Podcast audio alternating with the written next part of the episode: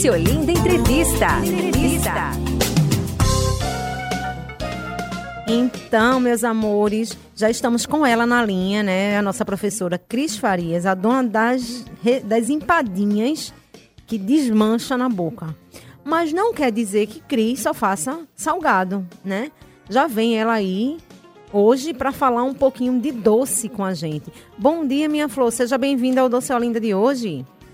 Olá, bom dia, obrigada. Nada, já tá virando de carteirinha aqui, né? Não, já tô contando, Entendeu? Cris. O, os minutos para chegar novembro para a gente poder fazer a nossa programação de um ano de Doce Show. Olinda, viu? E você e Bora. sua irmã já está, de, como, diz, como diz Railson, martelo ba- batido e prego virado. aqui com a gente. Chadíssimo. Tá É um certo? prazer, com certeza. Tá certo, meu amor. Então, Cris, hoje o programa está inspirado, né? é, em cheirinho de fazenda, de sítio, falando um pouquinho dos doces caseiros, compotas, né? Tudo aquilo que as nossas avós faziam e ainda fazem, né? Tem muita É lembrança de casa de vó, né? Pois é, porque Como? é aquele cheirinho que você é inesquecível. Tá, de verdade. Show de bola. Eu Aprove- adoro. Aproveitando, eu já vou começar a enquete contigo. Qual o doce caseiro que você mais gosta? Eita. Eu ouvi muito aí, foi uma polêmica né, entre mamão, mamão com coco, jaca. Isso. Mas o meu preferido é jaca. Adoro. Ah, eu também, jaca mulher. Eu amo doce de jaca. Amo. Amo. E assim, é, eu, eu, pelo menos não encontro com muita facilidade. Verdade. Porque a jaca em si não é muito fácil não é muito né? fácil. Pois é, tem a e ela época, não está né? na época. A época dela é Exatamente. dezembro, janeiro, fevereiro. A gente encontra mais. Exatamente. Aí você precisa também. Mas é o meu preferido. É o que eu mais gosto. Aí depois dele vem o de caju, entendeu? Eu também gosto de casu. Mas eu gosto também muito de mamão. Gosta de mamão, de né? mamão verde. Todo Hum. de mamão verde. Então, falando nesses doces, para você, qual é o mais simples para dona de casa que quer fazer esse docinho amanhã para uma sobremesa, Entendi. né? Simbora. E qual que rende mais? Entendi. Bom, então, eu amo fazer o de mamão, o de mamão verde, né? Que é bem simples e fica muito saboroso. Que é o mamão verde ralado, né? Gosto também muito, inclusive fiz ontem, ficou divino. Mas, divino, mulher, nem mandasse pra gente. Banana com calda de laranja. Eita. e ficou gostoso. O de coco, eu amo fazer o doce de coco Coco, Tem a coco mesmo, coco fresco? fresco. Eu faço muito a cocada, seco, ralado, fresco, no ponto de cocada mesmo. E eu gosto também de fazer o doce do coco. Qual é a diferença? Cocada a gente faz com coco seco, seco, seco, ralado. Sim. E o doce de coco eu faço com aquele coco inchado. Aquele coco que a gente parte e a carne não tá aquela laminha para comer, tá aquela durinha que se você talar ou triturar, fica um doce divino.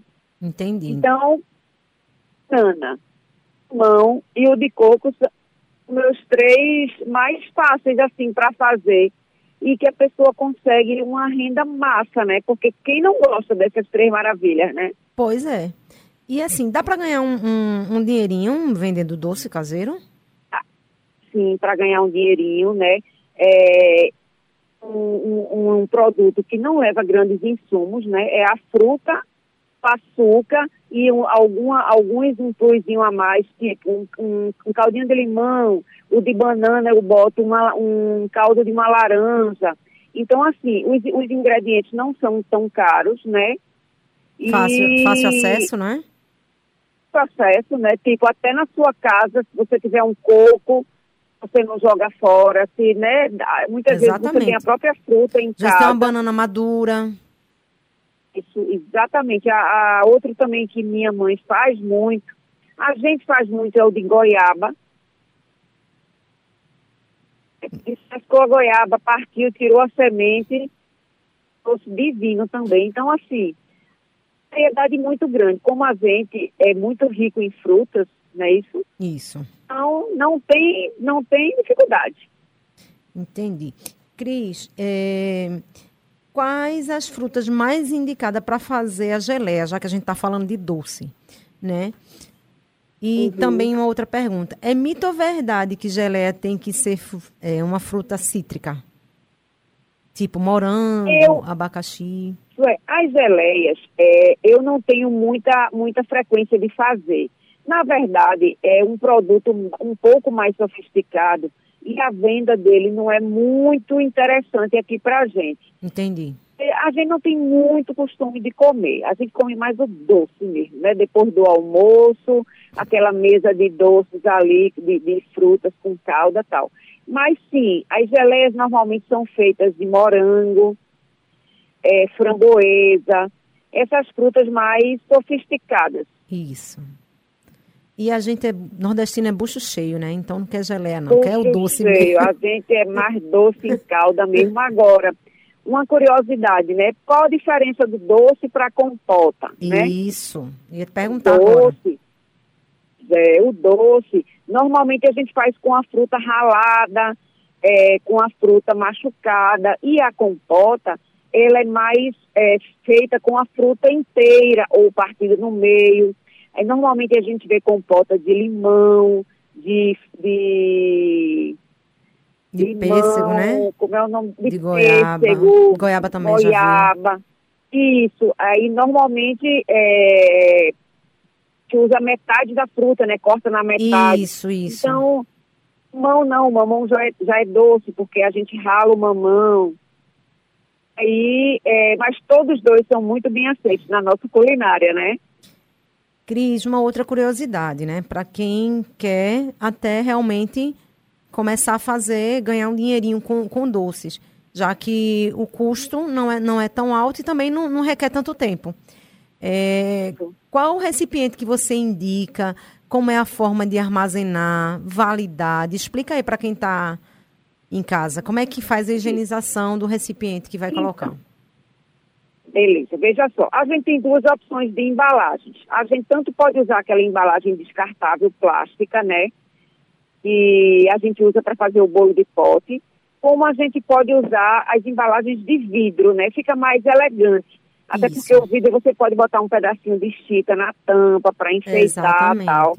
Então, assim, isso tudo depende do seu, da sua planilha de custo, né? Do seu do tamanho do seu investimento. Obviamente que quando você tem um produto desse com uma embalagem diferenciada, você consegue realmente rentabilizar muito mais o negócio, né? Então, assim, Eu acho que caiu. Cris? alô? Oi. Oi? Tá me ouvindo? Tô ouvindo, agora tô. Gente, cortou? Foi, então, cortou. eu estava falando das Da embalagem. embalagens. Faz a gente usar aquela embalagem plástica descartável, aquela durinha, transparente, como usar o próprio vidro, que a gente encontra o vidro com preços acessíveis, sabe? Tem, tem sim. Assim, e assim, depende a- a- o cliente, ele costuma comer com os olhos. Né? Como você Uhum. falou, ela, ela tem uma visibilidade e dá uma aparência diferente para o produto.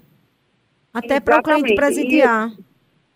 Exatamente no vidro você consegue fazer uma, uma embalagem legal, Pois é. Colocar um pedaço de chita, colocar uma fita, colocar um negócio diferenciado, né? Exatamente. um- um- realmente um diferencial. Na, o cliente come com os olhos, vamos dizer assim, né? Isso? Isso. Aí, no caso, pra, vamos falar do vidro, né? Como é que faz para higienizar ele? Porque mesmo comprando, Então, né, isso, você a precisa gente higienizar. compra o vidro, a gente compra o vidro e passa a água fervendo nele. Agora, o segredo é você enxugar eles totalmente, não deixar eles nada molhado. É só colocar o produto dentro, o doce dentro dele com o vidro totalmente enxutinho. Bem sequinho. Isso. E, E- aí, é, o doce tem que estar totalmente frio também, né?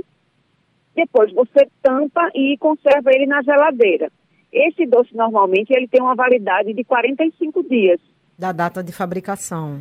Da data de fabricação. Exatamente. Quer dizer, é, você consegue fazer uma quantidadezinha maior e ter um estoquezinho, né? Não precisa estar fazendo todo, Todo dia. dia. exatamente. Porque o que o seu custo maior aí no doce vai ser só o gás. Exatamente. Ou quem tem Exata- o acesso açúcar, a, a é, colocar fogão de, de, de lenha, né? Que tem gente que tem um quintal bom, né? E, e faz doce na lenha. Exatamente. Isso, não é? exatamente. Mas assim, é um nicho de mercado que, que, que tem muito espaço ainda para ser explorado, né? Que pode crescer muito. E você consegue vender em vários lugares, né? Restaurantes, lanchonetes. Exatamente. Você pode fazer com uma quantidade grande, porque, tipo, hoje em dia tem vários self-service, né? Que, que muitas vezes eles disponibilizam as, as porções lá de doces, de sobremesas, né? Uhum. Então, normalmente nas mesas cai muito bem os doces regionais.